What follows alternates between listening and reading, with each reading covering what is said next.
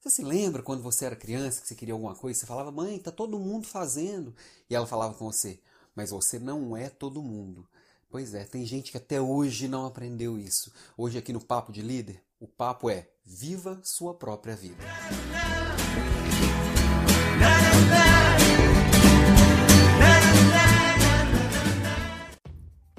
Aqui no podcast Papo de Líder, eu venho trazer para vocês várias coisas sobre o universo do líder e da liderança. Eu venho trazer sobre gestão de equipe, sobre construção de resultados, sobre formas de fazer, sobre alto desempenho, sobre bastante coisa. Se você está conhecendo aqui hoje por este episódio, não deixe de se inscrever ou não deixe de ouvir outros episódios para descobrir se você gosta ou não gosta e me manda aqui seus feedbacks. Você pode estar ouvindo pelo seu aplicativo de podcast ou pelo YouTube, que é onde eu distribuo os episódios completos. Dá para conhecer também mais coisa pelo blog www.desenvolvimentodelideres.com.br ou também pelo Instagram, pelo Facebook, pelo, pelo YouTube, pelo LinkedIn. Eu estou em todas as redes. Vai acompanhando aqui que a gente vai seguindo nessa nossa conversa. Me manda suas opiniões, que eu quero também aprender com você e ter ideias para próximos episódios. Hoje eu vim aqui falar sobre um tema bem relevante. Tem um livro de uma é, enfermeira australiana que é de um estudo que ela fez ao longo de bastante tempo. O nome do livro é Antes de Partir: Os Cinco Maiores Arrependimentos ao Leito da Morte. É da Brownie Ware, é uma enfermeira é, australiana que cuidou de bastante gente ali ao fim da vida nos últimos momentos de vida. E conversando com essas pessoas, ela levantou quais, quais eram os cinco maiores arrependimentos deles ao fim da vida, coisas que eles fariam diferente ao longo da vida. Não vou falar dos cinco aqui, você pode procurar aí na internet que você acha bem fácil sobre esse assunto, mas chama bastante atenção qual é o maior deles. O primeiro arrependimento das pessoas, que as pessoas têm lá ao fim da vida primeiro arrependimento, segundo a Brownware, e eu, eu acredito que, que seja bem verdade, é o seguinte: não ter tido a coragem de fazer o que realmente queria e, e não o que os outros esperavam que fizessem. Forte isso, né? No fim da vida a gente vai pensando que a gente poderia ter feito mais por nós mesmos e menos o que a gente achava que o outro queria. Eu não estou falando de fazer o que o, algo por, pelas pessoas, mas a gente viver a vida do outro. Por isso que hoje eu venho aqui falar para você viver a sua própria vida. Eu falei, no, por exemplo, no início, das mães que viviam falando ali: ah, você não é todo mundo. Mas muitas vezes, muitas mães vivem como todo mundo. Elas abdicam da própria vida para viver a vida do filho, a vida do marido, a vida do que as pessoas acham que é o melhor para a criação dos filhos dela. Ela coloca numa escola porque alguém falou que aquela escola é melhor e não se ela, ela parou para pensar se aquilo tem mais a ver com os valores da família, os valores dela, dos filhos, se é o que o filho quer. E aí ela vai colocando para o filho uma vida perfeita, que ela acredita que seja perfeita segundo as pessoas acham, e ela mesma vai abdicando do que é valor para ela, do que é valor para o filho, até uma hora que elas são aprisionadas, ela e os filhos, naquela verdade que ela construiu, e o filho começa a ter vontade própria, óbvio, como todos nós seres humanos. E aí começa aqueles conflitos e a mãe começa a se preocupar e ela vai ficando desesperada, simplesmente porque ela não parou para pensar o que, que é que realmente faz sentido para ela como mãe e para os filhos dela. Tá? Tem um livro, é, A Coragem de Não Agradar, eu não estou com ele aqui do lado, é de dois autores japoneses, eles falam sobre um psicólogo, o Alfred Adler. O Alfred Adler, ele é conterrâneo e contemporâneo do Freud. Eles caminharam juntos durante um tempo, depois eles tiveram suas desavenças, mas ele é bem menos famoso que o colega lá, o Freud, o outro colega, o Jung, mas é daquela mesma época. E ele traz algumas ideias bem diferentes. Tem pouquíssima literatura sobre Freud em português. É, eu andei procurando aqui material dele, só achei um livro que eu comprei e ainda não, não li. Mas esse A Coragem de Não Agradar, A Coragem para Não Agradar, ele traz bastante falando sobre a psicologia adleriana. E ele fala uma coisa que eu acho bem interessante, é, do quanto as pessoas buscam o reconhecimento dos outros, sendo que quando você está vivendo pelo reconhecimento das outras pessoas, você também está deixando de viver a própria vida. Interessante isso, né? Porque pensa bem, se você está o tempo inteiro preocupando em agradar o outro, pensando em o que o outro está esperando que você faça, se o outro vai te julgar de uma forma ou não, você está abrindo mão de si pelo outro. É viver exatamente como a Brown White estava falando, de esperando o que o outro queria que você fizesse, ao invés de fazer o que você realmente quer. E muitas vezes a gente acaba passando a vida sem parar para pensar o que, que eu realmente quero. E eu deixo de viver a minha própria vida, às vezes para viver uma vida emprestada que eu fui construindo ali que ela nem faz muito sentido, né? Um exemplo que é muito comum com nós líderes é a nossa agenda. A agenda é o seguinte: se você não cuida dela, se você não cuida da sua própria agenda, ela vai ser invadida pela agenda do outro. Se, por exemplo, eu marquei de fazer uma tarefa importante agora e eu sou interrompido por um telefonema, numa boa, qualquer pessoa chega e me pede alguma coisa e eu paro o que eu estou fazendo, que eu coloquei como importante, numa boa, eu estou mandando a mensagem para o meu subconsciente que eu não sou importante e que qualquer um é mais importante do que eu. E se eu não sou protagonista da minha própria história, eu vou ser coadjuvante da história do outro. E o outro pode escolher um papel que não é legal para mim. Então, a proposta aqui hoje, o papo aqui hoje é: seja protagonista da sua própria história. E quando a gente fala da agenda, parece uma coisa pequena, mas imagina que você tem um terreno e que esse terreno é invadido por alguém é, a gente está permitindo o tempo inteiro que a nossa propriedade seja invadida, ou seja, a nossa agenda. E isso que eu estou falando, por exemplo, esse exemplo do terreno, é, ele, ele, não é uma coisa, parece uma coisa muito atual, mas foi escrito por Sêneca, 4 antes de Cristo. Tá? Então, se você ler lá o texto de Sêneca, o livro dele, sobre a brevidade da vida, que é um livro super antigo, mas ao mesmo tempo super atual, ele fala o seguinte: que a gente desperdiça uma grande parte da nossa vida é que se fosse bem empregada, ela era suficientemente longa para a gente poder realizar tudo aquilo que a gente quer. A vida ela não é breve. O problema é que a gente desperdiça grande parte da vida vivendo uma coisa que não deveria, fazendo coisas que não agregam valor.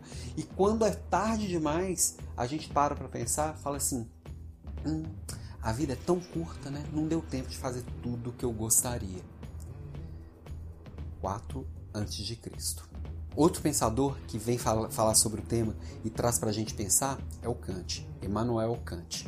Ele vem falar no texto dele, super clássico também, o que é esclarecimento, o seguinte, esse texto ele é um manual, ele é um manifesto do iluminismo, ou seja, não é de hoje, é de, é de antigo mesmo tem muita coisa para agora, tá? E ele vem trazer para a gente o seguinte, o que o ser humano ele deve se guiar pela própria razão, e sem se deixar guiar pelas crenças, tradições e opiniões alheias. Está lá no texto. E ele deve sair, nós devemos, deveríamos sair da menoridade. O que, que ele chama de menoridade? Né? Que é a gente amadurecer, se tornar consciente da própria vida, da própria independência, da sua própria força, da sua própria autonomia. E aí, abre aspas para o Kant. Tenha coragem de fazer uso do seu próprio entendimento. Pois é. Também um pensador de outros tempos que parece que está falando dos dias de hoje, que está todo mundo vivendo desejos emprestados. Lá eu já falei aqui também no podcast sobre René Girard da teoria mimética, que a gente olha para o outro, o outro é legal que todos os meus pares têm um carro legal, então eu tenho que ter aquele carro, ou seja, um desejo emprestado. Tá todo mundo indo para Disney, eu também quero ir para Disney. Mas aí eu esqueço da minha mãe falando lá, mas você não é todo mundo. Tá, mas o que que eu realmente quero? Eu preciso pensar nisso. Alguns isso pode soar às vezes meio egoísta, meio egocentrista, meio antissocial. Não, a gente sim tem que parar para ouvir a pessoa, o outro, é, levar em consideração a opinião das pessoas, a gente precisa aprender com outras pessoas, se a gente se fecha em nós mesmos, no nosso egoísmo, nosso egocentrismo, nossa antissociabilidade, que todos nós temos um pouco, a gente acaba fechando o nosso mundo. Não é essa a proposta. É a gente ouvir o outro, ampliar, ampliar o nosso mundo, prestar atenção nos feedbacks, entender o que o, o, que o outro está nos trazendo, mas entender que o outro é o outro. Eu sou eu. O outro está repleto do mundo dele, no olhar dele. Então, o que faz sentido para o outro não necessariamente faz sentido para mim. Eu preciso entender o que faz sentido para mim, ouvir e não me distrair da minha jornada, não me distrair do meu propósito.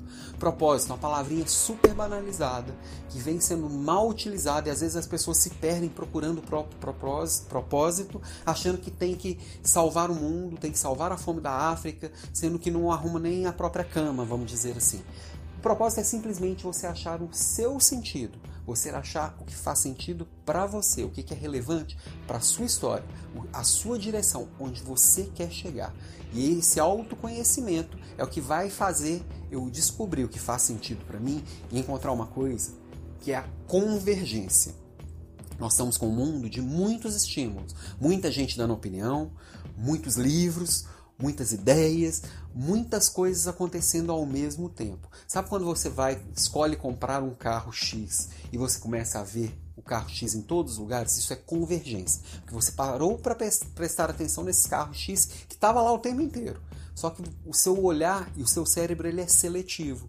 A partir da hora que você tem muito bem definido onde você quer chegar, você vai ficando seletivo e isso vai trazendo convergência. Então as ideias das pessoas vão fazer sentido nessa convergência. A gente busca às vezes muito o equilíbrio. Assim, ah, eu tenho que equilibrar todos os meus papéis. Eu sou pai, eu sou gerente, eu sou filho, eu sou, às vezes faço parte da igreja, às vezes faço parte de e cada lugar eu tenho um papel.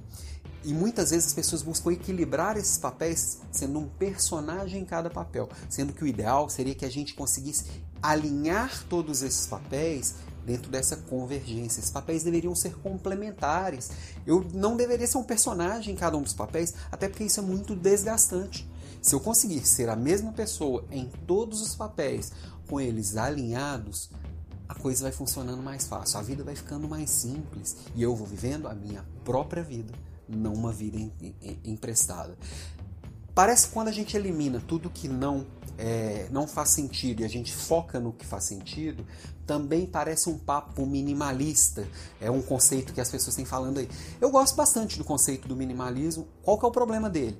O mesmo do anterior. Eu me fecho assim, eu sou minimalista. A partir de agora, eu vou pintar minha casa de branco, vou jogar minhas coisas todas fora, vou ter só 10 cuecas, 3 colheres e, e pronto, e deu para mim que é o que eu preciso para viver. Não as pessoas acabam se fechando também no conceito que alguém criou. Crie o seu próprio conceito de minimalismo, o que, que faz sentido para você. E aí tem também o livro do, do Greg McKell, que é o Essencialismo, vou colocar aqui do ladinho também, que ele é, ele é fantástico quando a gente começa a pensar no que, que é essencial para gente. O que é essencial para mim é muito diferente do que é essencial para você.